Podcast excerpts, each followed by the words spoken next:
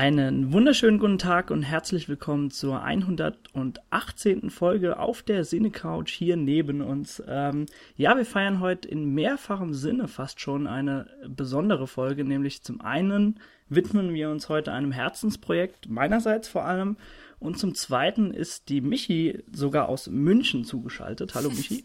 Hallo. Das ist eigentlich eine coole Situation. Du sitzt ja jetzt wirklich in so einem Konferenzraum bei euch bei Fox, oder? Ja, das stimmt. Äh, das ist äh, auch offiziell abgesprochen, muss ich mal an der Stelle sagen. Äh, ich mache hier jetzt keine illegalen Überstunden oder so. Ich darf netterweise die Räume bei Fox nutzen, weil bei mir zu Hause selbst ist kein Internet. Yay. Tja, das ist immer die, die, die altbekannte Übergangsphase, wenn man irgendwo hinzieht ne, und dann erstmal alles sich, sich ja, wo man erstmal das Internet aufbauen muss. Nee, das ist äh, vor allen Dingen äh, die Phase, wo man in einer äh, Zwischenmiete wohnt und die Mitbewohnerin beziehungsweise die deren Wohnung das eigentlich ist, äh, einem nicht mitteilt, dass sie einfach keinen Router hat und auch generell Ach, das ist auch äh, sehr schön, Internet. sehr sympathisch. Ja, super geil. So. Ach, die Menschen in München. Genau. Ähm, auf jeden Fall freue ich mich, dass du zugeschaltet bist. Das, ist, das dürfte dann fast schon die professionellste Folge vom, vom Ton, von der Klangqualität sein, die wir jemals aufgenommen haben, wahrscheinlich. Zumindest, wenn du in einem Konferenzraum sitzt. Schauen wir mal, was daraus wird. Es genau. ist halt eher, weil es hier so leer ist, weil ich hier natürlich als Einziger hier gerade sitze. Aber ich freue mich auch sehr, dass ich endlich wieder einen Podcast aufnehmen kann. Die letzten, die erschienen sind, waren entweder ohne mich oder schon lange vorher aufgezeichnet. Das heißt, mhm. ich habe jetzt äh, das erste Mal seit sechs Wochen oder so, nehme ich, glaube ich, einen Podcast auf. Es ist, es ist sehr lange her. Ich hatte Entzug und Entzugsentscheidungen. Erscheinungen, Entschuldigung.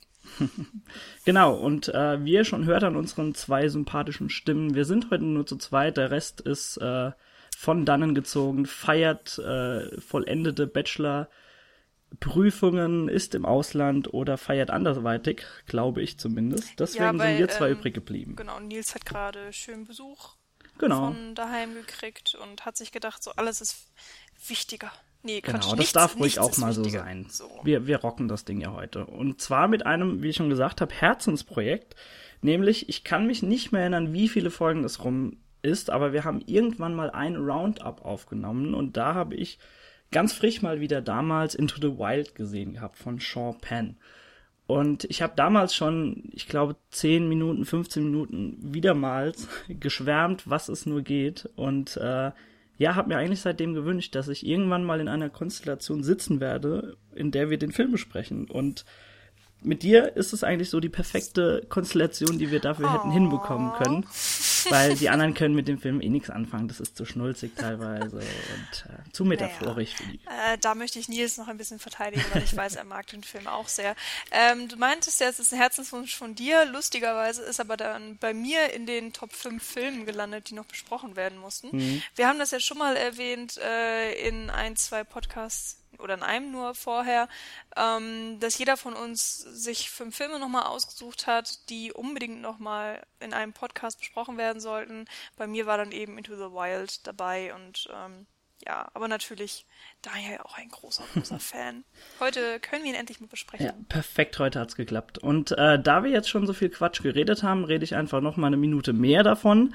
Und zwar möchte ich noch was ankündigen, was bald fast schon wieder ansteht, weil wir haben ja heute äh, Stand jetzt den ersten äh, September schon und in einem Monat weiß jeder, dass dort der äh, Oktober und damit auch der Horror-Oktober wieder auf uns zukommt. Wir gehen nämlich damit in die, ja, die dritte Runde nunmehr ist es schon. Äh, wir sind sehr, sehr glücklich, dass das wieder klappt. Wir haben schon einige Stimmen gehört, die sich äh, ja, die schon aufhorchen lassen haben, dass sie gerne wieder mitmachen wollen. Wir haben uns auch schon einen Titel überlegt. Der erste äh, Horror Oktober hieß auch ganz schlicht Horror Oktober. Danach kam der Son of Horror Oktober und wir haben uns gedacht, wir bleiben ja der Dracula-Reihe, äh, wie heißt ähm, treu. Ähm, treu, danke. Und deswegen wird die dritte Runde jetzt Brides of Horror Oktober heißen. Für alle da draußen schon mal. Äh, Hashtag schön im, im Gehirn verankern. Äh, das wird dann der Hashtag sein, den wir benutzen werden. Dort wird auch in allzu naher Zukunft ein Artikel bei uns erscheinen, wo wir alles Notwendige nochmal reinschreiben, alle Informationen, die ihr dafür benötigt. Wir haben sogar schon äh, ein, zwei ganz, ganz tolle Nachrichten bekommen, die wir jetzt noch nicht ausführen, aber wir haben da so ein, ein zwei Dinge ins Rollen gebracht äh, von Seiten, von denen wir aus unterstützt werden und da freuen wir uns jetzt schon drauf und ähm, ja, ich als äh, Horrorfan kann natürlich nur sagen, dass ich mich sehr, sehr freue, dass das dieses Jahr wieder klappt und dass hoffentlich so viele Personen wie möglich wieder mitmachen. Ich weiß nicht, wie es bei dir aussieht, Michi, mit der Arbeit. Das muss ich ja jetzt alles erstmal so in geregelte Bahnen werfen bei dir, ne? Aber ich hoffe ja auch, dass du so ein paar Filme in der Richtung, in dem Genre konsumieren kannst. Ja, das Problem wird eher sein, dass ich ja zum 1. Oktober schon wieder umziehen muss. Ähm, Stimmt, ja. Hm. Und ich äh, jetzt stand jetzt noch keine Wohnung habe. Also vielleicht bin ich einfach obdachlos. Dann habe ich natürlich sehr, sehr viel Zeit, sehr viele Filme zu gucken. Das, auch Und das ist die beste Atmosphäre für Horrorfilme. Ja, auf jeden Fall. Je nachdem, wo du dich dann befindest.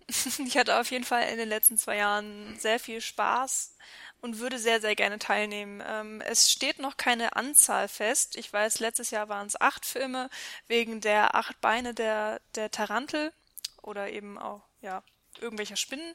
Und äh, davor das Jahr im Startjahr waren es 13 Filme, die man versucht hat, im Horror Oktober zu gucken. Dieses Jahr müssen wir uns noch was überlegen. Vielleicht werden es einfach nochmal acht, wer weiß. Ähm, aber ich bin mir ziemlich sicher, dass ich, egal welche Zahl genannt wird, die nicht erfüllen kann. äh, so viel schaffe ich vielleicht nicht. Ähm, aber egal. Ich werde auf jeden Fall mit dabei sein und äh, versuchen, genau. das auf Twitter ein bisschen zu verfolgen. Und wie gesagt, es wird ein Artikel dazu äh, erscheinen. Ihr könnt uns aber auch natürlich auf allen Kanälen folgen, sei es Twitter, sei es Facebook, sei es auf unserer Seite www.sinnecouch.net. Ihr werdet definitiv die Informationen erhalten, damit ihr da rechtzeitig und frühzeitig informiert werdet und mitmachen könnt. Und damit wollen wir das jetzt auch belassen und jetzt auch zu unserem heutigen Thema wieder äh, zurückkommen, nämlich Into the Wild. Und die Michi wird uns jetzt gleich mal schildern, um was es dort geht, weil es beruht tatsächlich auf einer wahren Begebenheit. Und du kannst da sicher mehr dazu erzählen. Genau. Ähm, erstmal noch äh, als, als erleichternde Warnung oder ja, eigentlich keine Warnung, aber wir reden spoilerfrei über diesen Film ähm, weil das hier auch sehr leicht fällt. Das heißt, jeder, der den Film nicht kennt, kann erstmal beruhigt zuhören. Und falls wir dann noch irgendwas Spezielleres über das Ende des Films erzählen oder prekäre Details, sagen wir natürlich Bescheid. Eventuell gibt es am Ende einen Spoiler-Teil. Das könnt ihr dann aber auch schon mal den, ähm, äh, wie heißt es, Timecodes äh, unter, in unserem Artikel entnehmen, falls das so sein sollte. Genau. Insofern ähm, halte ich mich jetzt auch erstmal relativ kurz. Und zwar ähm, Into the Wild ist die tatsächlich wahre Geschichte von äh, dem jungen Christopher McCandless oder Chris McCandless, der, ähm, ich glaube, 21 ist und gerade sein, ähm, seine Highschool absolviert hat mit natürlich äh, super tollen Noten, alles fast nur ähm, Ace.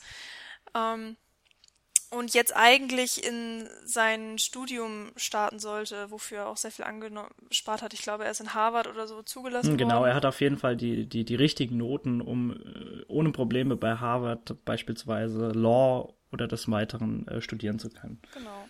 Seine Eltern lässt er auch in dem Glauben, aber anstatt, ähm, ja, wie gesagt, ins Studium aufzubrechen, äh, bricht er auf eine Reise auf. Ähm, und ja, geht eben into the wild, tatsächlich in, in die Wildnis.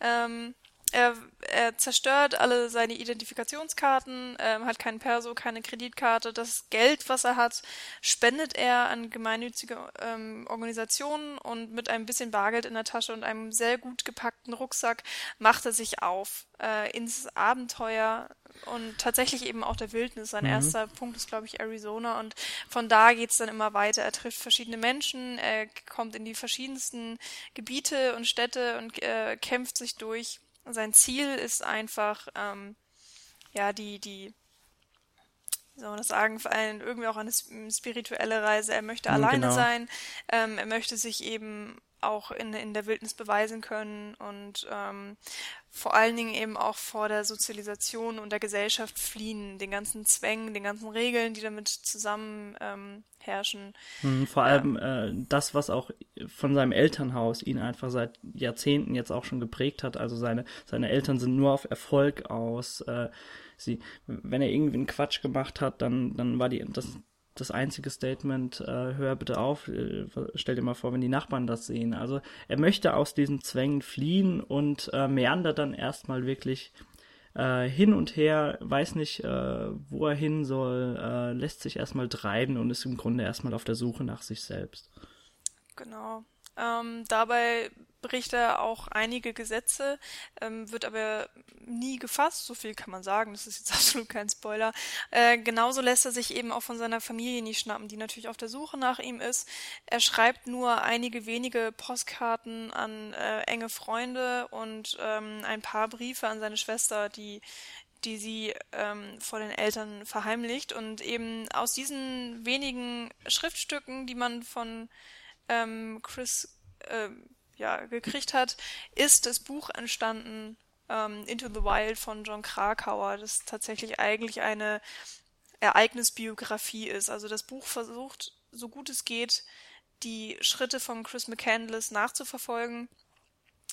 Ähm, ja, seiner, seiner ganzen Reise, was er durchlebt, ähm, wo er vielleicht auch Fehler gemacht hat. Das Buch ist tatsächlich extrem sachlich. Ich habe es vor ungefähr einem oder anderthalb Jahr gelesen, ähm, nachdem ich den Film auch gesehen habe und habe es mir ähm, sehr anders vorgestellt. Ähm, hm. also du hast auf jeden Fall den Film davor gesehen, meinst du? Ja, auf jeden Fall. Okay. Hm? Weil ähm, ja, das Buch lag irgendwie bei Nils Eltern rum und es ist extrem dünn. Also es sind vielleicht so 70 Seiten. Das kriegt man sehr schnell durchgelesen. Äh, es ist überhaupt nicht emotional. Es ist kein Roman, sondern wirklich eine sachliche Nacherzählung der Dinge, die passiert sind. Ähm, das ist hier bei dem Film natürlich anders. Da gehen wir auch nachher gerne noch drauf ein. Hm. Trotzdem hält sich der Film sehr genau an das Buch. Also sowohl an die Stationen, die erzählt werden, aber auch ja, was das Wesen von ihm angeht und äh, seine Eltern und so weiter und so fort, ähm, wie die Geschichte ausgeht. Da ist nichts großartig erfunden. Ähm, natürlich werden die Grenzen des Erzählerischen ausgetestet. Es wird sehr viel zu seiner Figur natürlich hinzugefügt. Wobei man eben auch sagen muss, der Film, äh, gedreht eben von Sean Penn und das Drehbuch ist auch geschrieben von ihm. Mhm. Sie haben sehr eng auch mit der Familie von Chris äh, McCandless zusammengearbeitet, äh, um diesen Film verwirklichen zu können. Äh, ja, so viel erstmal zu den Eckdaten. Ja, der Film ist von 2007, falls Sie es noch nicht gesagt hatten. Und die, die große, große Hauptrolle ist gespielt von Emil Hirsch den man jetzt vielleicht nicht so unbedingt auf seinem Raster hat. Der Typ macht nicht so viele Filme. Mhm. Mir ist er noch bekannt aus Prince Avalanche der vor mhm. zwei Jahren oder einem Jahr, glaube ich, in die Kinos gekommen ist, auch ein sehr kleiner Indie-Film, der nicht großartig viel Aufmerksamkeit erregt hat. Ähm, ja, ich muss sagen, also bei mir ist er auch mit Into the Wild damals aufgeschlagen, so als, als Schauspieler. Ich mhm. habe ihn zwar so so im Gedächtnis noch, ich glaube, bei Dogtown Boys hat er auch damals mitgespielt, äh, zwei Jahre früher, aber der, da ist er so eine Randnotiz im Grunde. Also so die, wirklich die, die große Hauptrolle und ähm, der, der, der Film begleitet ihn ja wirklich über wie viele Minuten sind es? Ich glaube 150 Minuten oder so und ist sehr, sehr nah an ihm dran und ähm, ja, da musst du erstmal überzeugen. Also ähm, ich finde es beeindruckend, dass Sean Penn sich für Emil Hirsch äh, entschieden hat und ihm das zugetraut hat. Und im, im Nachhinein kann man nur sagen, dass er da völlig richtig gelegen hat. Ja, das denke ich eigentlich auch. Also über die ähm, schauspielerischen Leistungen reden wir ja nachher auf jeden Fall noch, hm. äh, weil die in, in, diesem Film auch wirklich einer der Kernpunkte sind.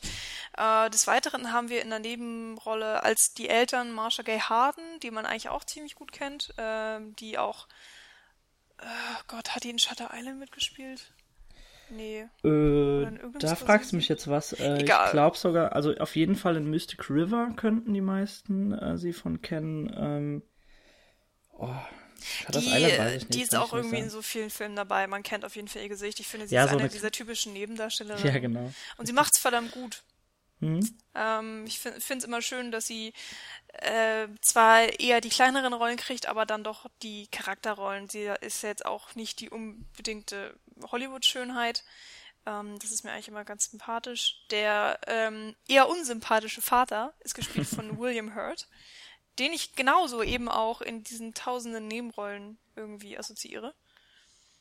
Und ja, ansonsten haben wir Jenna Malone, die kennt man irgendwie auch, ich weiß nicht woher. Chris, Catherine Keener ist dann, glaube ich, einfach noch der größte Name. Genau. Neben ja. Vince Vaughn. sehr, sehr schöne, sympathische äh, Rolle, die er spielt, aber da können wir gerne auch nochmal, äh, wenn wir dann dort sind, wenn wir mit Emil Hirsch angekommen sind zu diesem Zeitpunkt, genau. darüber reden, genau. Noch ganz kurz erwähnt, sein äh, Kristen Stewart, die ah. äh, in ganz, hm. ganz jungen Jahren da mitgespielt hat, äh, als mit Twilight noch überhaupt nichts am Hut war, glaube ich, oder? Das lief ein bisschen zeitgleich. Und ähm, einer der für mich schönsten Rollen äh, gespielt von Hal Holbrook. Definitiv, ja. Ja.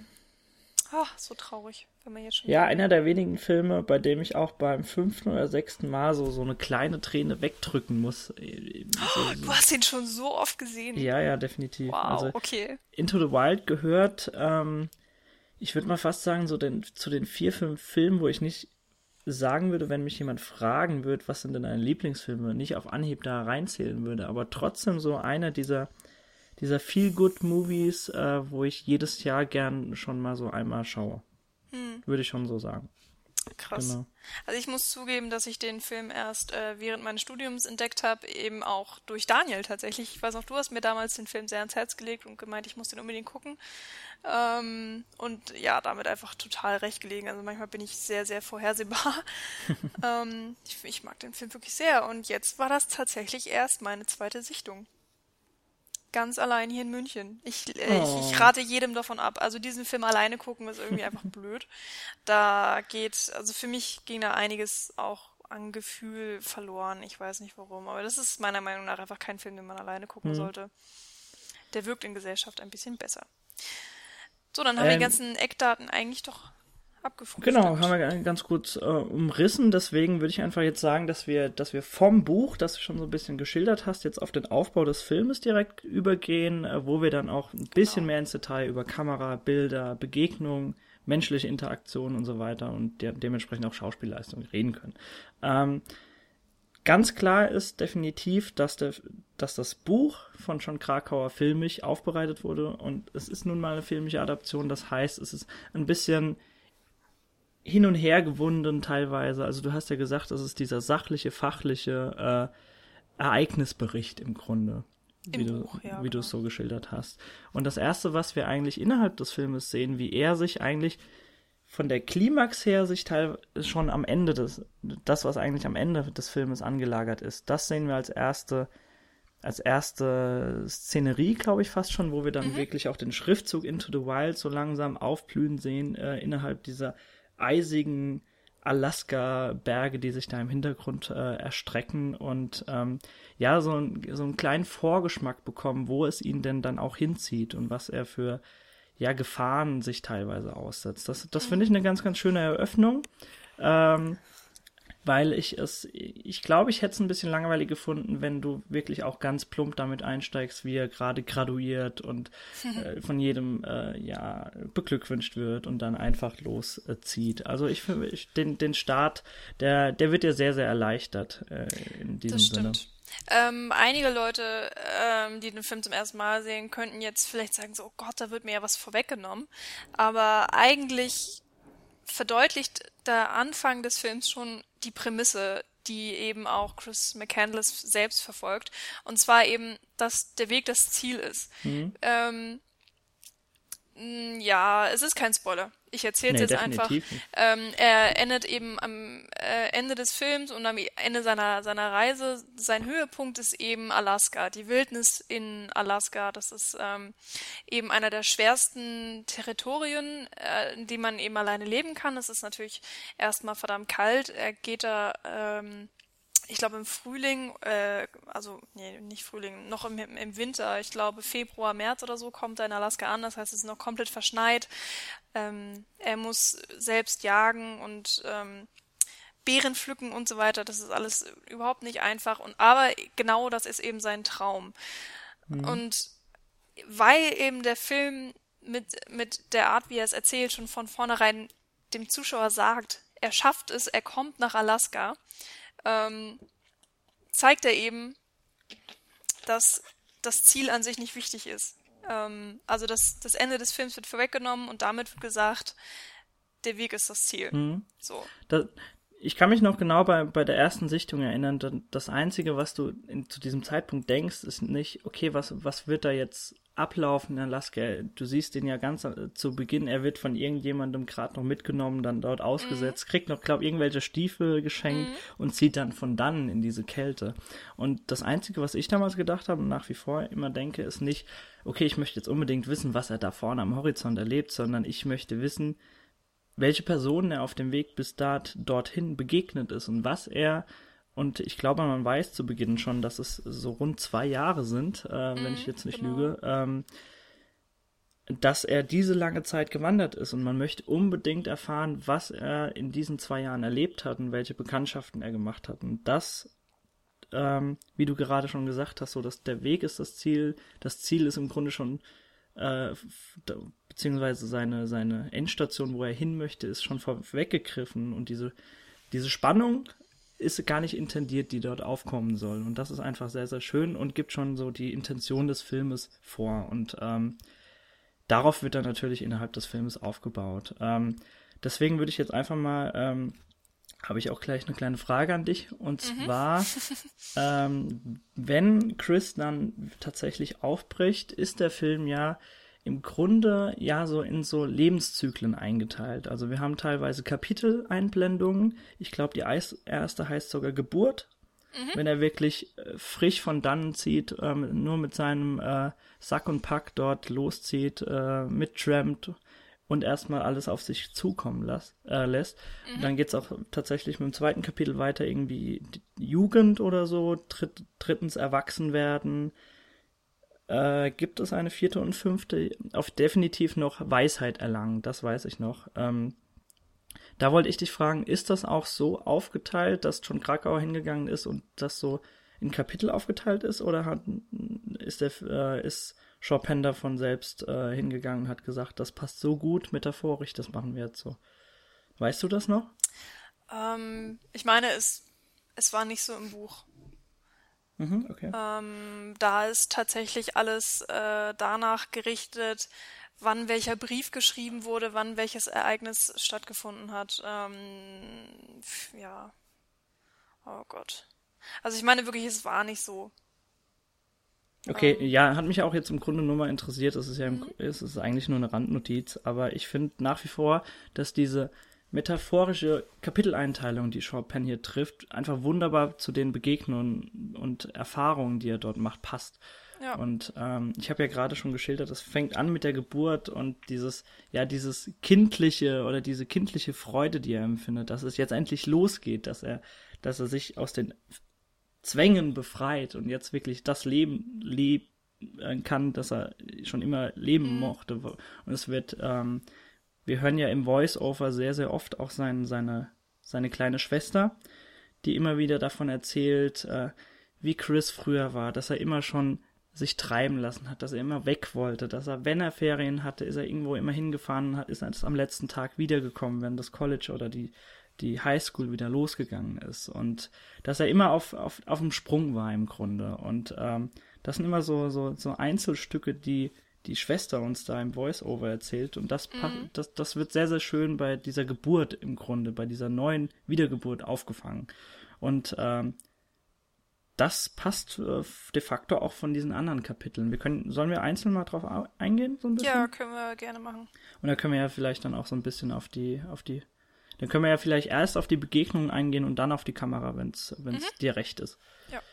Ähm, ich habe schon gesagt, das zweite ist im Grunde so die, diese Jugend, die er dann durchmacht, also wirklich dieses, diesen, diesen Eifer und diese, diese Freude oder wie soll, wie soll man nennen, ja, diese ähm, Euphorie.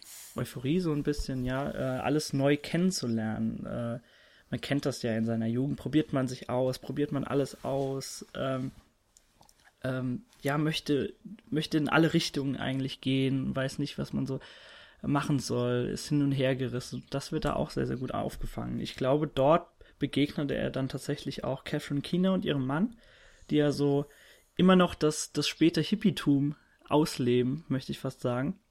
Also sie fahren da mit ihrem Hippiebus rum und ähm, leben das Leben, was sie auch 68 schon gelebt haben, scheinbar. und ähm, das ist für mich so die erste Situation oder die erste Begegnung, wo du merkst innerhalb des Filmes, wow, okay, da kommen ganz, ganz tolle Einzelmomente auf mich zu. Also selbst wenn ich den Film ein Jahr nicht gesehen habe, denke ich an jede Begegnung, jede menschliche Interaktion innerhalb des Filmes mit so, ja, mit so einem, ja, mit so einem verträumten Blick so ein bisschen, möchte ich fast sagen, weil ähm, die, die, die Stunden und die die Tage oder Wochen, er ist ja immer unterschiedlich lang bei den Menschen und äh, hat mit denen zu tun. Die sind einfach sehr, sehr schön, die er mit denen verbringt und er nimmt auch aus jeder, aus jeder Begegnung so ein bisschen was mit, finde ich. Ja, das merkt man auf jeden Fall. Ähm, wobei immer sehr offen gelassen wird, was er denn jetzt wirklich mitnimmt. Ähm, hm, man stimmt. muss wirklich sagen, der Film äh, dichtet ah, dichtet dazu, kann man jetzt vielleicht nicht sagen, aber der, er bildet einen sehr runden Charakter von Chris McCandless, beziehungsweise eben Alexander Supertramp, so wie er sich ähm, dann auf seiner Reise nennt, um eben auch seine Identität geheim zu halten, heißt er dann Alexander Supertramp.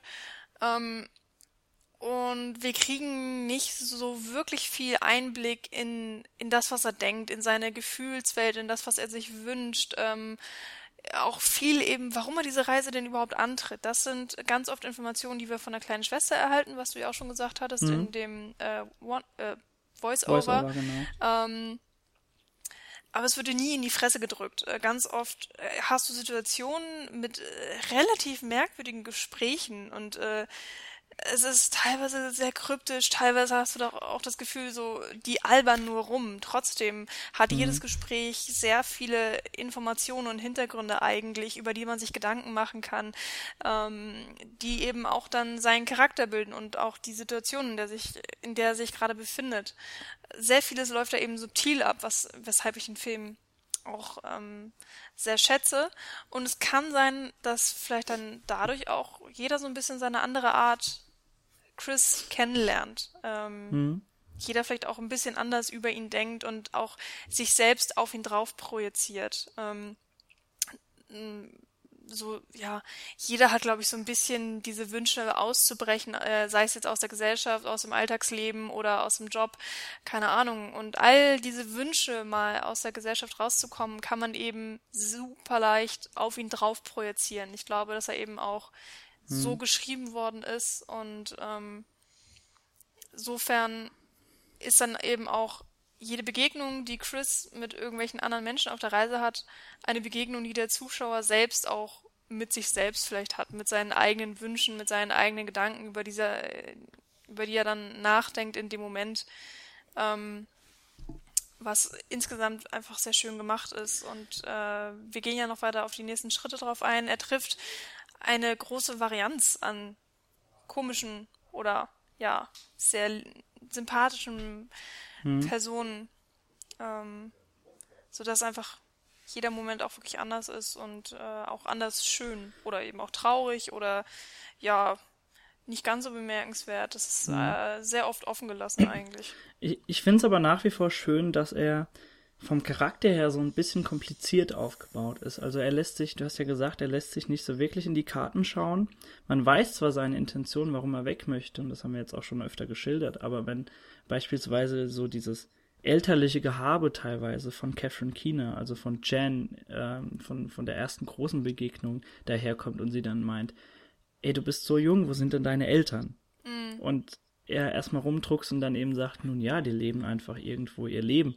Und eigentlich, also das, das ist so eine kleine freche Randbemerkung, die aber so viel über ihn aussagt und über diesen, ja, diese innere Rebellion, die er empfindet, diesen diesen Hass gegen alles, was, was, was in seiner Vergangenheit und seiner Familie aufgebaut wurde. Und das, das kommt so zwischen den Zeilen, finde ich, raus. Und das finde ich viel, viel schöner als, wie du schon gesagt hast, wenn es so plakativ dir ins Gesicht gedrückt wird. Und das, mhm. so, das, das kommt so immer innerhalb der Gespräche, innerhalb der menschlichen Interaktionen, innerhalb des Films durch. Und das ist einfach mhm. sehr, sehr schön aufgebaut. Ähm, das stimmt. Ja, was wolltest du gerade noch dazu was sagen?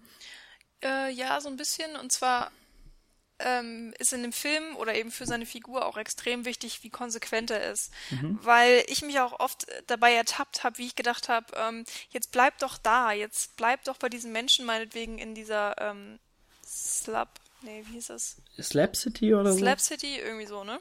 Mhm. Ähm, eigentlich müsste man noch annehmen, er ist unter Gleichgesinnten. Das sind alles Leute, die aus der Gesellschaft geflohen sind, ihr eigenes Reich sich aufgebaut haben und ähm, ja, noch nicht mal in Häusern schlafen, sondern dann irgendwann in Hütten oder was auch immer. Ähm, man, man denkt so, da müsste er doch glücklich sein. Das ist doch vielleicht genau das, wonach er sich sehnt. Und ähm, er bleibt aber in seinen Wünschen immer konsequent. Er möchte eben in die große Wildnis auch eben komplett alleine sein und mit sich selbst zurechtkommen.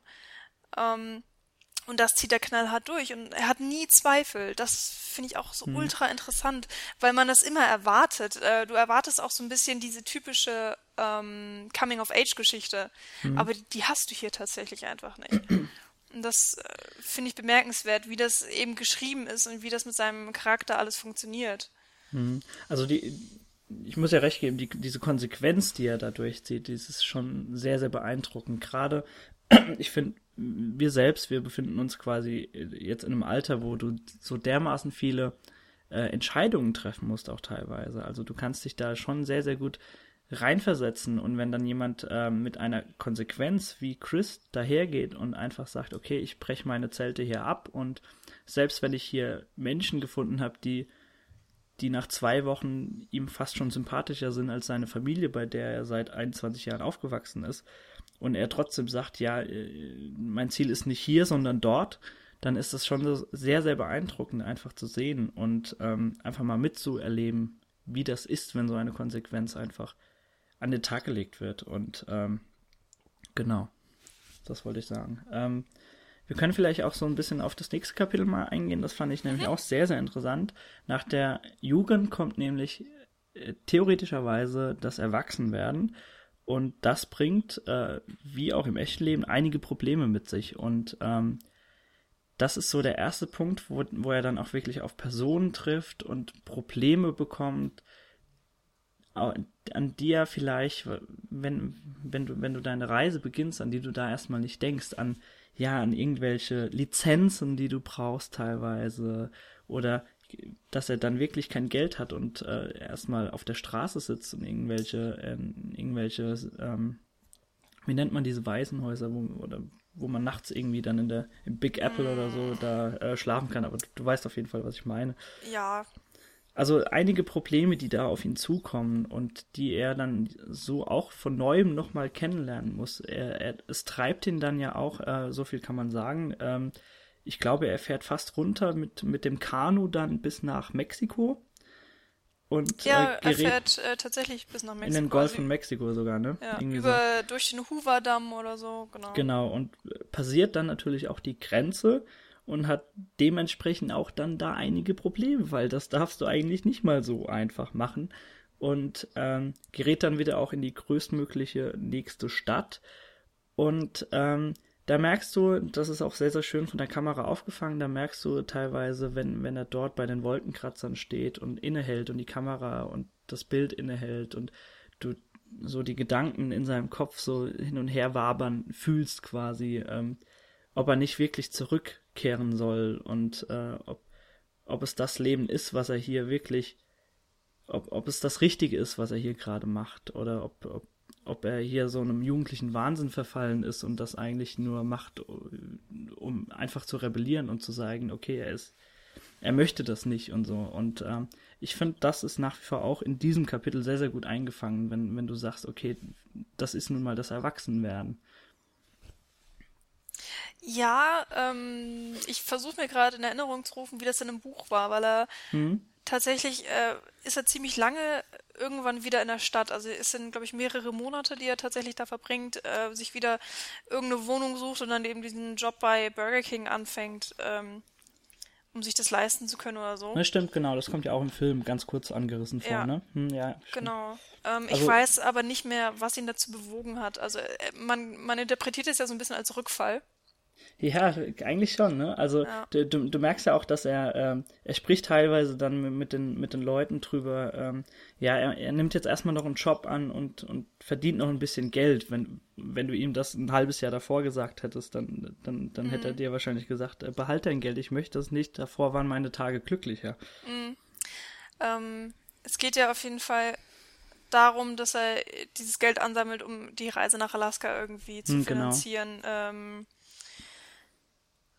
und ja, es zeigt aber auch eigentlich, dass er ja in beiden Welten zurechtkommt. Also er war jetzt Mhm. schon äh, sehr viele Monate draußen in der Wildnis unterwegs, ähm, war da sehr glücklich, alles hat funktioniert.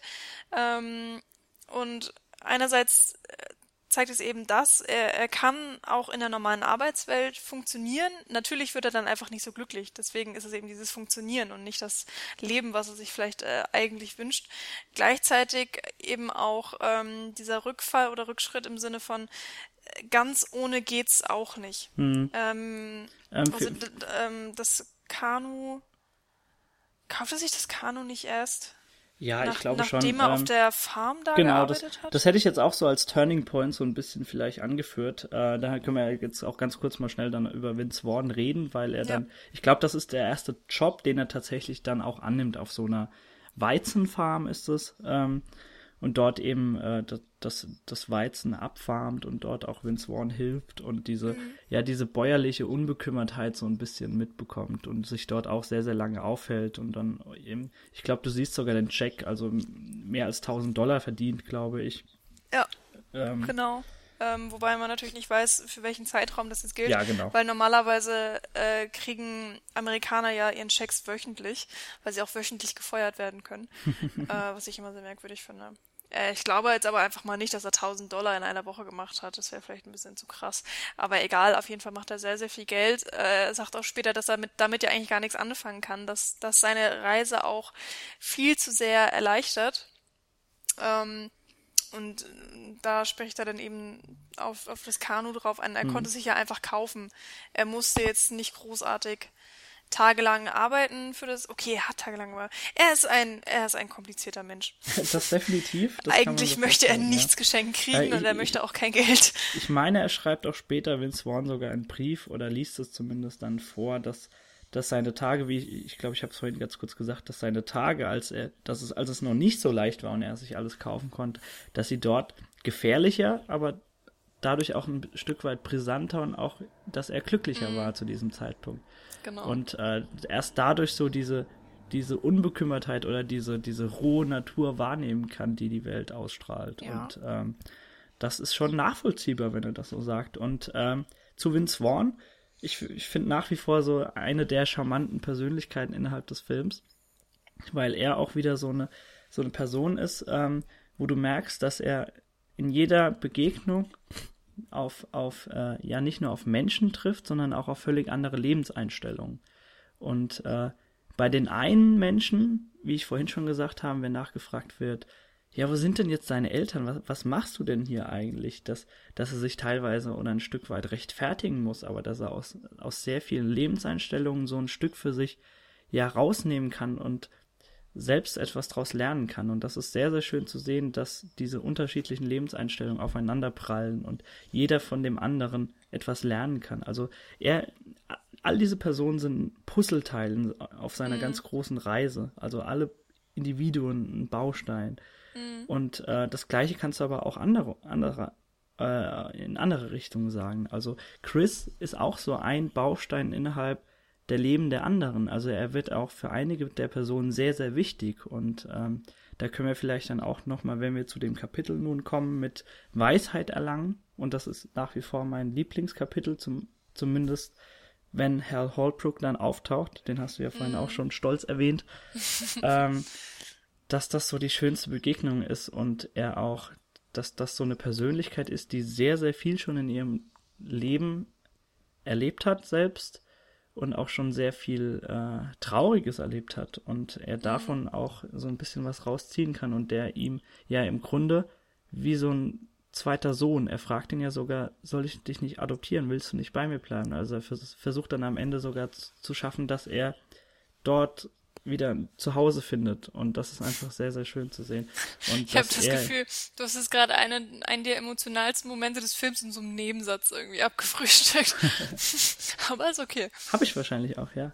Lassen wir unsere Zuhörer das einfach für sich selbst ähm, erleben. Genau. Äh, wo war ich? Hal Holbrook. Ja. Genau, äh, also dass, dass, dass er auch für, für die für die anderen Personen, auf die er trifft, einiges bedeutet innerhalb des Films. Auch für Catherine Keener beispielsweise. Oder, die wir jetzt gar nicht erwähnt haben, innerhalb des Films auch noch Kristen Stewart beispielsweise, die sich mhm. in ihn verliebt. Also es ist ein Geben ja. und Nehmen und das finde ich sehr, sehr schön.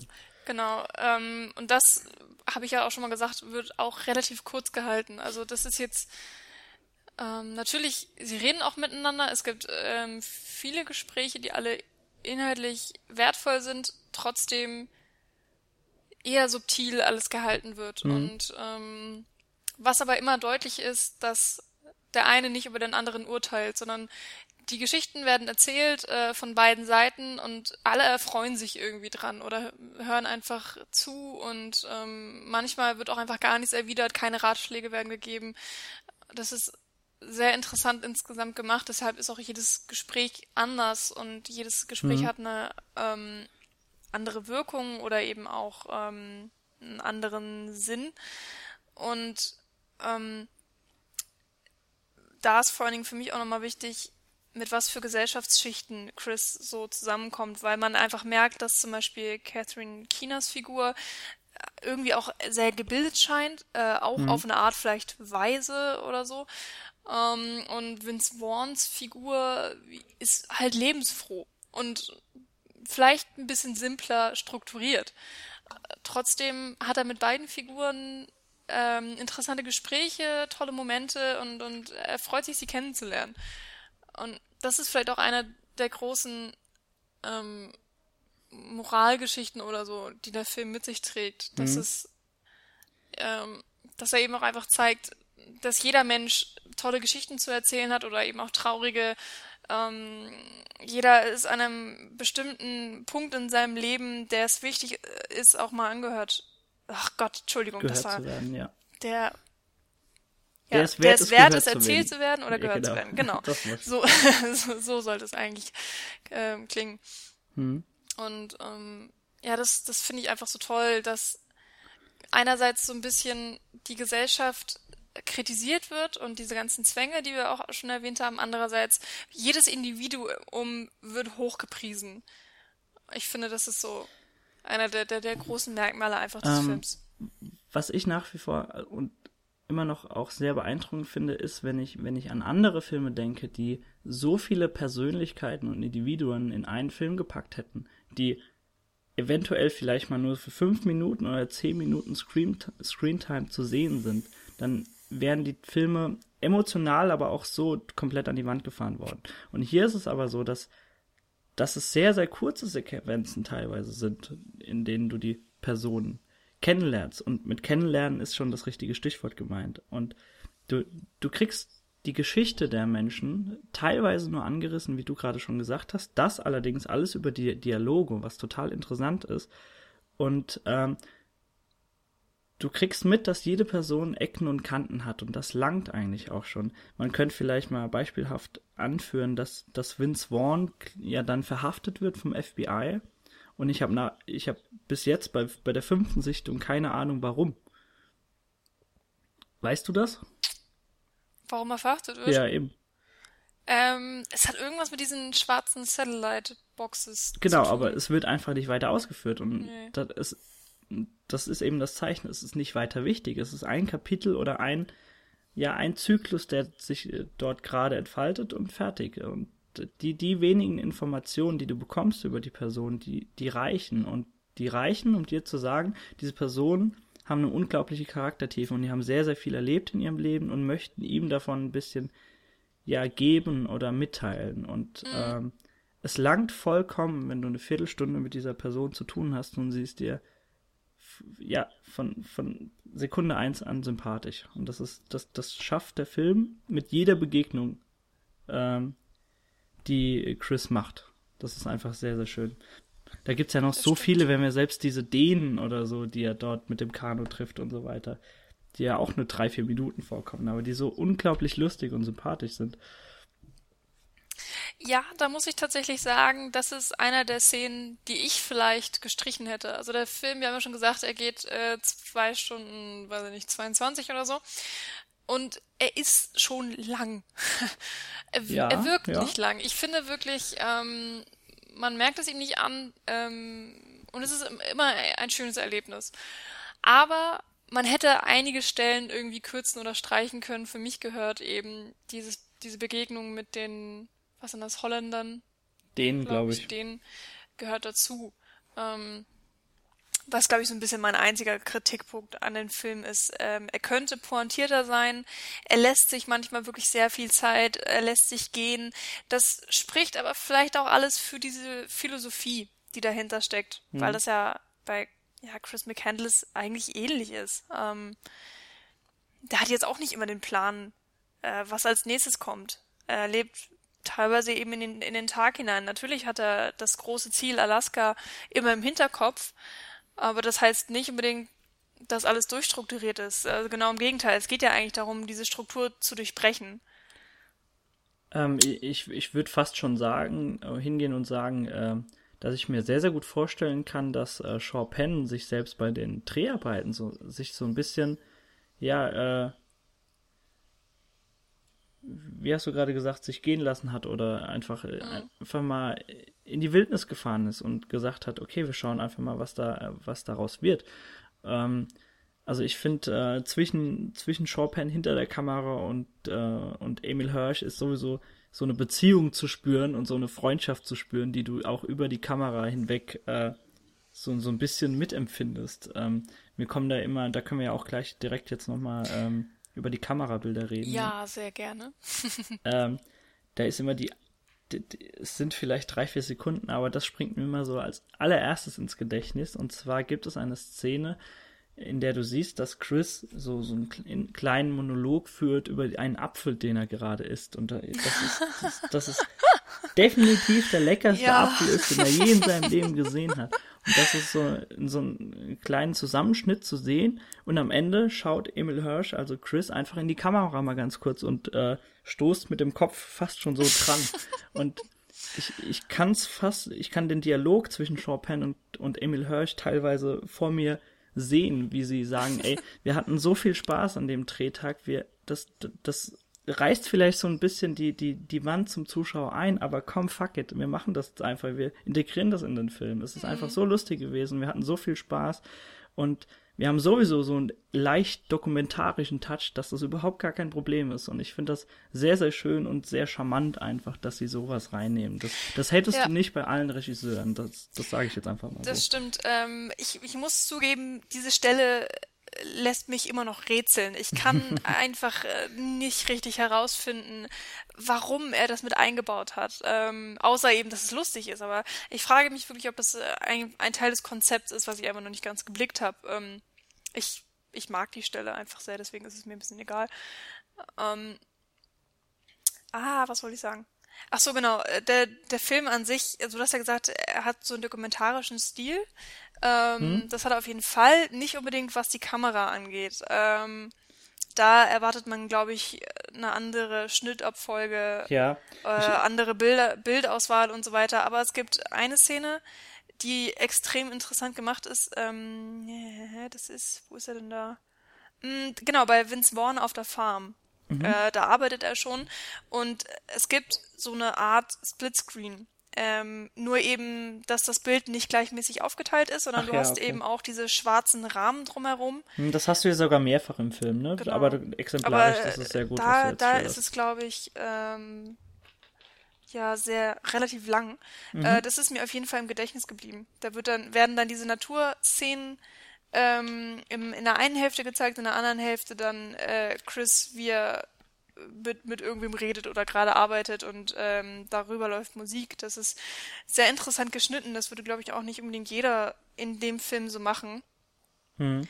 Und ähm, ja, das finde ich sehr interessant. Ich kann es auch, wie gesagt, nicht unbedingt erklären. ich habe dafür jetzt keine, keine besonders tolle Analyse, aber es ist mir aufgefallen und ich mag es, äh, wie Sean Penn, hm. ja, damit umgeht. Ja, die, so die, die generelle Kameraführung, ich würde es fast schon so, so, so ein bisschen so einen romantisierten Stil da rein interpretieren, teilweise, wenn, mhm. wenn er die, die Natur und die Landschaftsaufnahmen so ein bisschen atmen lässt und ja, teilweise immer Fall. die Aufnahmen macht, wenn, wenn die Sonne untergeht oder du irgendwelche Reflexionen siehst ja. und die Sonne über das Tal scheint und die Kamera einfach hinter diesem Trecker da positioniert ist und du äh, Vince Vaughn und Emil Hirsch einfach dort oben sitzen siehst und den Spaß ihres Lebens, die die beiden gerade haben und das, ja, das so im, im, im leichten Sonnenuntergang siehst und das ist das ist so eine Stilrichtung, die sehr, sehr oft verfolgt wird innerhalb des mhm. Films und die auch sehr gut passt, meiner Meinung nach. Genau. Wir haben ja schon die Nebendarsteller erwähnt. Einen haben wir tatsächlich äh, vergessen und zwar vielleicht der wichtigste Nebendarsteller ist einfach die Natur in diesem Film. Es gibt so viele Shots, mhm. in denen ähm, tolle Musik zu hören ist oder was auch immer. Vielleicht sogar schon der zweite Hauptdarsteller, ne? Ja, eigentlich schon. Und es gibt wirklich Momente, da hätte ich am liebsten pausiert äh, und, und mir einfach nur das Bild angeguckt und ausgedruckt, vergrößert an die Wand gehängt. Es gibt unfassbar tolle Shots, äh, wo man, ja, also ich, oh, verdammt, ich wollte mir den Kameramann merken, nochmal nachgucken. Habe ich natürlich jetzt nicht gemacht. Könnt ihr aber machen zu Hause, wenn ihr mal wollt. Ähm, der Kameramann ist wirklich also ich finde, die Bilder sind teilweise einsame Spitze. Ich sogar hier Eric Gauthier oder Eric Gauthier heißt er. Ja. Und besonders bemerkenswert finde ich eben, dass ganz oft, wenn Chris alleine ist äh, und er gerade rumwandert oder was auch immer, ist die Kamera sehr weit weg und wir sehen sehr viel von seinem Umfeld. In den Gesprächssituationen ist es halt genau das Gegenteil. Da hast du sehr viele Detailaufnahmen ähm, oder Quatsch, Nahaufnahmen eben von den Köpfen. Hm. Ähm, wo du fast gar nichts von dem Hintergrund siehst. Du kriegst nur so ein bisschen das Gefühl für die Lichtstimmung ähm, und so weiter. Das ist ja, einfach äh, interessant gemacht und auch sehr stringent durchgezogen.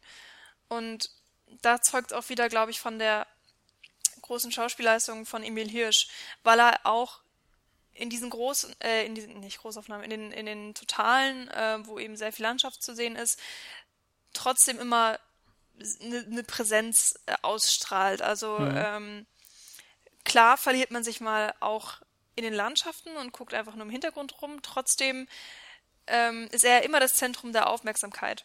Auch wenn er gerade nur läuft. Ich weiß nicht, wie er das macht. Ähm, ich finde es wirklich bemerkenswert. Ähm, von daher würde ich die Natur eben auch als, als äh, einen wichtigen Nebendarsteller vielleicht titulieren, mhm. aber nicht als Hauptdarsteller. Aber du hast schon die, das, das perfekte und letzte äh, Stichwort vielleicht auch äh, genannt, und zwar die Schauspielleistung. Und äh, Vielleicht wollen wir damit jetzt einfach das, das Thema rund abschließen und einfach jetzt mal ein paar Worte darüber noch verlieren. Außer du ja, hast davor noch über etwas zu reden. Also natürlich möchte ich auch noch sehr gerne über die Schauspielleistung reden, ähm, die wir schon ja ein bisschen angerissen hatten hier und da. Wir haben aber dann noch ein bisschen was vergessen. Und zwar, Nils würde mich töten. Wirklich, wirklich töten, wenn ich das nicht noch erwähnt hätte. Und zwar den Soundtrack von Eddie ja, Vedder. Okay. Hm. Ähm, ich weiß nicht, wie ich den bisher vergessen oder verdrängen konnte. Und zwar, ähm, Eddie Vedder kennt man als Sänger von Pearl Jam. Ähm, ich, oh, ich glaube, er schreibt auch die Musik. Wow, jetzt lehne ich mich ganz doll aus dem Fenster. Ähm, auf jeden Fall hat er hier für den Film äh, sehr, nee, alle Originalmusik ähm, geschrieben. Es gibt auch äh, so ein paar andere Lieder, die noch mit einfließen, die, ja, die dann einfach den, den Score bilden, aber den Original Score, der stammt komplett von ihm und ist auch einfach direkt für den Film geschrieben und es gibt nichts, was mehr zusammenpasst. Mhm. Ähm, also äh, das ist jetzt ein bescheuerter Ausdruck, der nicht passt, aber ich finde, die Musik von Eddie Vedder ist so die, die zweite Haut des Films. Gott, was sagt, wie sagt man das denn besser? ähm, es passt halt wie Faust aufs Auge. So, das sage ich jetzt. Perfekt. Das ist ein schöner deutscher Ausspruch. Ähm, und ich muss den Soundtrack alleine nur hören und fange schon an zu weinen. Es ist wirklich ganz schlimm.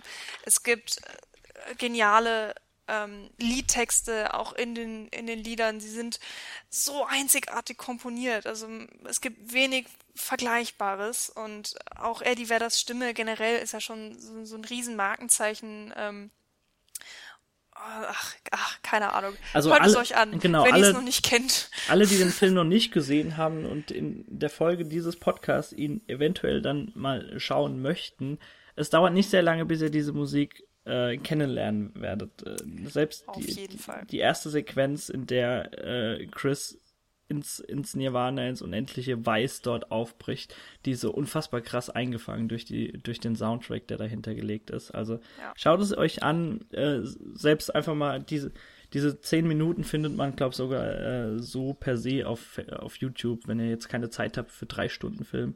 Äh, einfach grandios. Oder einfach mal so den Soundtrack ja. anhören. Ganz, ganz toll. Ich finde wirklich, die schönsten Gänsehautmomente entstehen entweder mit der Musik von Eddie Vedder, wo man sonst ausnahmslos nichts hört, oder eben in Momenten, ähm, wo gar keine Musik gespielt wird, äh, wo dann äh, die, die zwischenmenschlichen Kontakte im Vordergrund stehen, wie zum Beispiel in der einen Szene mit Hal Holbrooks, äh, wo meine ich tatsächlich einfach keine Musik läuft. Genau, also sowieso in den meisten Gesprächen läuft, glaube ich, keine Musik im Hintergrund. Die einzige Szene, in der mir wirklich fast eine Träne jedes Mal runterkullert, wenn, kullert, wenn, wenn er aufbricht und Hal Holbrook Tränen in den Augen stehen hat mhm. und du allein an seinen zwei Augen, die beben und ins Ferne schauen und äh, nicht wahrhaben wollen, äh, dass, dass Chris sein, sein, sein neuer, wie, wiedergefundener quasi, wiedergefundener Sohn, äh, ja, jetzt aufbricht. Ja. Und du kannst so viel aus diesen, aus diesen Augen rauslesen, weil er auch äh, Schicksale ja. verdrängen musste und äh, ganz, ganz, ganz toll. Wir sind aber schon wieder irgendwo hängen geblieben, wo wir nicht hängen bleiben wollten. Schauspielleistung. Ach, diese, diese, diese Szene. Genau, die, ja, mein Gott, das ist ja eigentlich eine super Überleistung, äh, Überleitung, weil Hal Holbrooks jetzt auch nicht so viele Szenen hat. Ähm, er ist, Aber er ist äh, super gut. Die, die letzte große Persönlichkeit, die Chris antrifft, bevor er nach äh, äh, Alaska äh, oder in Alaska ankommt. Ähm, ja, ja, er ist toll. Er, er, oh, die, Fantastisch, die Chemie oder? zwischen den beiden stimmt einfach auch und sie haben schöne Szenen. Ja, Herr Holbrook ist so, ist so eine Person, die, die, die muss nichts über den Charakter innerhalb des Films schildern und du, du kannst so viel aus der Gestik und Mimik und aus den Augen herauslesen, dass es eigentlich schon lang dort mit zu plärren, wenn, wenn Chris geht. Also es ist einfach ganz, ganz, ja. ganz, ganz toll. Und ähm, du hast Emil Hirsch schon erwähnt ich habe zu Beginn des Podcasts schon gesagt, dass es für mich die perfekte Besetzung war und er spielt einfach so unfassbar gut. Er, er verkörpert ja dieses, äh, bei, bei ihm passt es vielleicht nochmal wie die Faust aufs Auge, ähm, weil er so diese, die, ja, dieses, dieses Genie und gleichzeitig aber auch so ein bisschen Wahnsinn und diese, diese Rebellion, die in ihm wütet, alles gleichzeitig verkörpert und mhm. immer in jedem Dialog den passenden kleinen, suffisanten Satz äh, und die kleine, suffisante Antwort parat hat. Und Emil Hirsch spielt gerade in den, und da können wir jetzt auch, da wir sowieso zum Ende kommen, kleine Spoilerwarnung jetzt raushauen. Ich denke mal, das, das ist okay, Kleine oder? oder, große? Also kleine, ganz, ganz große. Das, ja. okay, dann, dann erzählen wir jetzt äh, vom Ende des Films. Ihr seid gewarnt, liebe genau, Zuschauer, weil Zuhörer zu Hause. Ich würde fast schon sagen, so die letzte halbe Stunde gehört komplett Emil Hirsch und keine anderen Personen sonst im Film. Ja. Ähm, da er sich tatsächlich an einem Ort befindet, ähm, wo er sich seit ein paar Wochen, er wird, es wird, ja, er wird Magic Bus im Grunde getauft. Das ist so ein kleiner liegen gebliebener Schulbus, der dort in der Wildnis vor sich hin rostet. Und dort ist er so die, die letzten Frühlingswochen, wo alles noch vereist war und affenkalt war, äh, hat er sich so ein bisschen eingenistet. Und nachdem dort der erste Tau entsteht, äh, realisiert er, dass er nicht mehr zurückkommt, weil aus dem kleinen Bächlein, das er noch so durchwartet hat, um dorthin zu kommen, mittlerweile ein reißender Fluss geworden ist und er abgeschnitten ist von jeglicher Zivilisation und er dort gefangen ist und immer weniger zu essen bekommt und dann tatsächlich auch Beeren sammelt, die er dann auch noch mit essbaren Beeren verwechselt und sich daraufhin vergiftet, so tragisch es auch ist. Mhm. Und diese letzte halbe Stunde, äh, man kann ja auch vielleicht nochmal sagen, dass Emil Hirsch äh, für, für diese letzten Sequenzen dermaßen viel Gewicht nochmal verloren hat, um das auch wirklich plausibel rüberzubekommen. Also das ja. ist wirklich, das erinnert schon an, an äh, Schauspielgrößen, die das auch schon in anderen Filmen gemacht haben. Ähm, das ist schon unfassbar gut, was, was, was Emil Hirsch da in der letzten halben Stunde äh, abzieht vor der Kamera. Also ja, er, er, hat so dermaßen viele Monologe, in denen er ja sich selbst Dinge vorwirft oder äh, so, so schon so fantasiert und äh, ja im Grunde so sich aufs Sterben vorbereitet und mhm. das ist das ist sehr, sehr bewegend äh, mit anzusehen. Das ja, findest also, du bestimmt auch so. Auf jeden Fall. Äh, ich meine, wir haben ja jetzt sehr viel über diese ganzen Momente geredet, die er mit Menschen hat. Und äh, in Alaska gibt es das ja nicht. Da ist er dann ausnahmsweise mal komplett mhm. alleine. Er kriegt alles, was er sich gewünscht hat.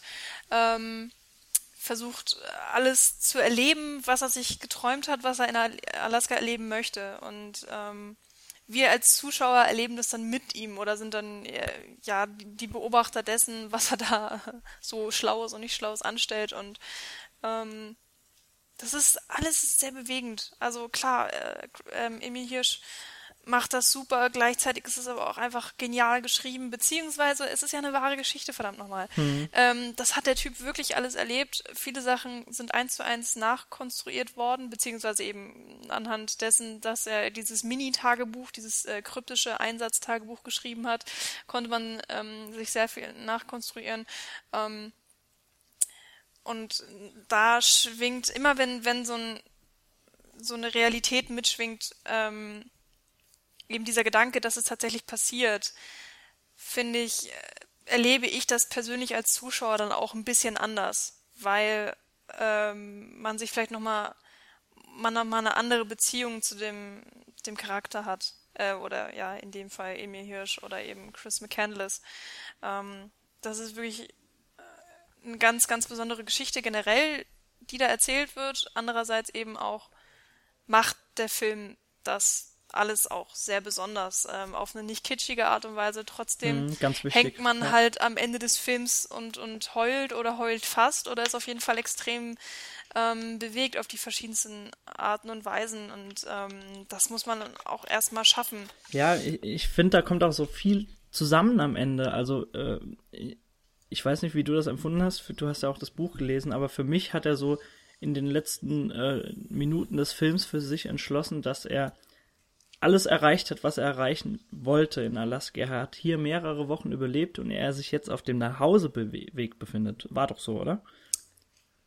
Also ich äh, weiß ja. nicht, ob er unbedingt auch tatsächlich zu seiner Familie zurück wollte, aber so, er, er hat für genau. sich schon beschlossen, meiner Meinung nach, dass, dass er sich selbst so ein bisschen gefunden hat und jetzt gefestigt ist und jetzt zur Zivilisation auch zurückkehren kann. Mhm, und genau.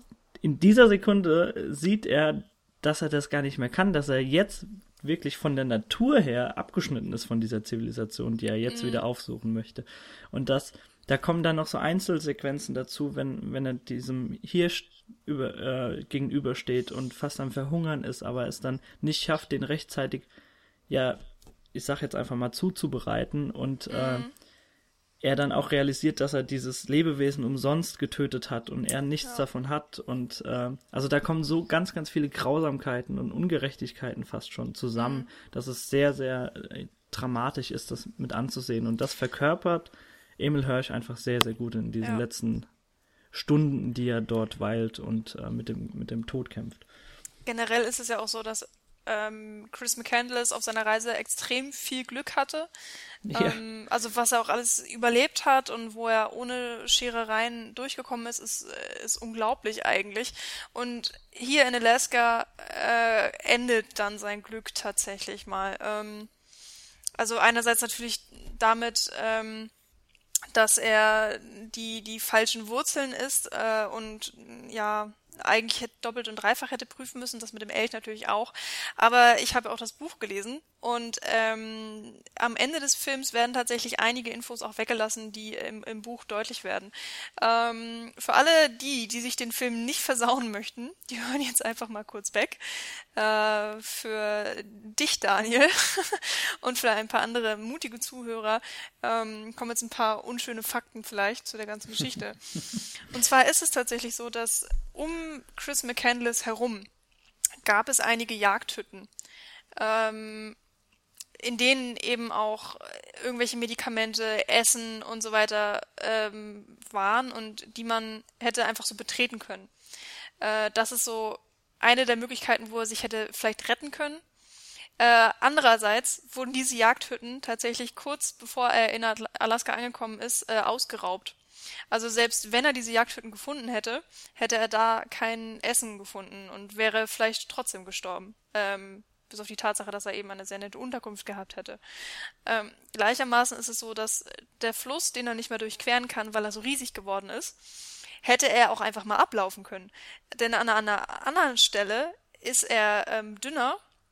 Also es gab keine Brücke oder so, die war wirklich extrem, glaube ich, weit weg. Oder es gab keine, ich weiß nicht mehr genau. Aber definitiv gab es ähm, Stellen, äh, wo man den Fluss hätte überqueren können. Und das hat er halt einfach nicht gemacht. Also er ist, äh, hat geguckt, äh, wo ist die Stelle, die ich äh, gekommen bin und oh mein Gott, hier ist so viel Wasser. Ja gut, dann drehe ich halt wieder um. Ist jetzt auch nicht so unbedingt die, die schlauste Situation. Generell war er einfach auch ähm, zu schlecht ausgerüstet. Also er hatte natürlich seine paar Bücher dabei über Pflanzenkunde und so weiter, aber äh, ja, Experten sind sich dann einig geworden, dass er ähm, das eigentlich nicht hätte machen dürfen. Auch die Sache eben mit dem Elch war komplett stümperisch. Ähm, und mit den Eichhörnchen, die er sich gefangen hat, hätte er auch nicht mehr so viel länger äh, da verweilen können und so weiter und so fort. Und natürlich hatte er Glück, weil er wurde jetzt auch von keinen großen Wildtieren angegriffen und ähm, bla bla bla. Da ist einfach so mhm. viel, natürlich kommt bei seiner ganzen Geschichte zusammen. Aber ich finde, das ist, wenn man den Film sieht, alles eigentlich gar nicht wirklich wichtig. Ähm, der Film ist insgesamt natürlich äh, sehr idealistisch, beziehungsweise er versucht eben die Ideologie, die Chris McCandless verfolgt, ähm, auf eine vielleicht ein bisschen romantische Art und Weise deutlich zu machen, was für mich in dem Satz gipfelt, ähm, den Chris McCandless dann am Ende aufschreibt, ähm, Happiness uh, is only real when shared. Hm. Also äh, Glücklichkeit äh, oder Glück ist nur dann. Nee, nicht Glücklichkeit. Freude. Egal. Ja, einfach, oh Gott, ich kann das jetzt äh, nicht perfekt übersetzen. Keine Ahnung, einfach Glück oder so. Ja. Ähm, ja, das ist ein ganz, ganz wichtiger Satz, weil er in jedem Gespräch mit den Menschen, den, äh, denen er begegnet, immer wieder sagt, ähm, ja, es ist schön und gut, menschliche Interaktion, aber menschliche Interaktion kann dir nie diese Freude vermitteln, die die rohe Natur, die, die, die rohe Natur ausstrahlt. Und mhm. im letzten Moment vor seinem Tod äh, realisierte eben, dass er da falsch gelegen hat. Und ähm, das ist eben so, ja, genau diese Endkonsequenz dieser Philosophie, die dort eben beigebracht wird dem Zuschauer. Genau, da mhm. gebe ich mhm. dir auch recht, ja. Das zeigt eben auch, dass man nicht alles aus Büchern lernen kann. Äh, wir sehen ihn ja ganz oft auch äh, Tolstoi lesen und was weiß ich nicht was und er zitiert ja auch sehr viel. Solche Sachen eben wie ähm, anstatt mir äh, Liebe, Glückseligkeit, Zufriedenheit zu geben, gib mir die Wahrheit. Also sowas zum Beispiel, ähm, was er dann aus, aus seinen Büchern immer rausholt. Und äh, wenn er dann diesen Satz, den wir eben gerade zitiert haben, ähm, wenn er im Film vorkommt, schreibt er ihn tatsächlich in ein Buch hinein. Also er wird, er wird damit sozusagen selber auch zum Schriftsteller oder er korrigiert eben auch den Autor. Man kann das, glaube ich, sehen, wie man möchte. Auf jeden Fall ähm, zeigt es, dass er er selbst sich auch eingesteht, ähm, ja, dass, dass, dass seine Mentoren oder seine, seine geistigen, ähm, wie sagt man das, mit ja, Mitstreiter, Mitdenker Vorgänger, oder so, wie auch Mitstreiter, immer. genau, dass sie eben auch nicht immer recht haben und, und äh, seine eigenen Erfahrungen sind hier dann in dem Fall mehr wert als das, was er alles gelesen hat und mhm. ähm, all, ja, all das Wissen, was er angehäuft hat. Ja, wunderbar. Äh, war doch ein schönes Schlusswort, würde ich fast sagen, oder? Ich würde nämlich sagen, wir sind jetzt, wir kratzen schon mehr als an einer Stunde, sehe ich gerade. Und, ja, oh äh, mein Gott. Genau, kein Problem. Ja, aber wir müssen wir, ja auch ein bisschen über den Horror-Oktober reden. Richtig, äh, da gehen schon ein paar Minuten drauf, gehen schon ein paar Minuten flöten am Anfang. Aber ich glaube, wir haben alles, was wir sagen wollten, mit diesem, in diesem Sinne ganz gut umrissen. Ähm, das Fazit, wir mögen den Film. Sehr sogar. Genau. Kann man einfach nochmal festhalten. Ansonsten ähm, werden wir uns natürlich wieder nächste, Wo nächste Woche in irgendeiner Konstellation äh, hören. Ansonsten natürlich nochmal die Information auf den kommenden Horror Oktober. Wie gesagt, wir werden einen Artikel dazu posten, wo ihr dann alle Informationen findet. Alles Notwendige wird da drinstehen, wie ihr mitmacht, wo ihr eventuell eure Liste äh, reinstellen könnt, damit die auch jeder, der mitmacht, sehen kann und so schon so ein bisschen interagieren kann, bevor der äh, Horror Oktober überhaupt dann in die Gänge kommt. Und ansonsten bleibt bleibt mir jetzt eigentlich nur noch zu sagen, dass ihr uns natürlich auch äh, jetzt gerne zu Into the Wild sagen könnt, äh, was denn eure Meinung über den Film ist, ob ihr ihn auch so ganz, ganz toll und grandios findet wie wir oder ob ihr vielleicht mehr an der Langatmigkeit zu knabbern hattet als, als wir und äh, ihn überhaupt erstmal langatmig empfunden habt. Ähm, ansonsten dürft ihr natürlich immer gern mit uns kommunizieren, sei es auf Twitter, sei es auf Facebook oder auch auf www.sinnecouch.net. Wenn wir euch besonders gut gefallen haben, dann könnt ihr nach wie vor auch kleine Mikrospenden hinterlassen. Da freuen wir uns immer sehr drüber, da wir damit einen Teil unserer Serverkosten abdecken können. Genau, das war's an Eigenwerbung fast schon. Ähm, wenn dir nichts mehr einfällt, würde ich jetzt einfach sagen, machen wir Schluss für heute und bis nächste Woche. Genau, würde ich auch sagen. Wunderbar. Ähm, ja, dann bis dann. Ciao, ciao. Tschüss.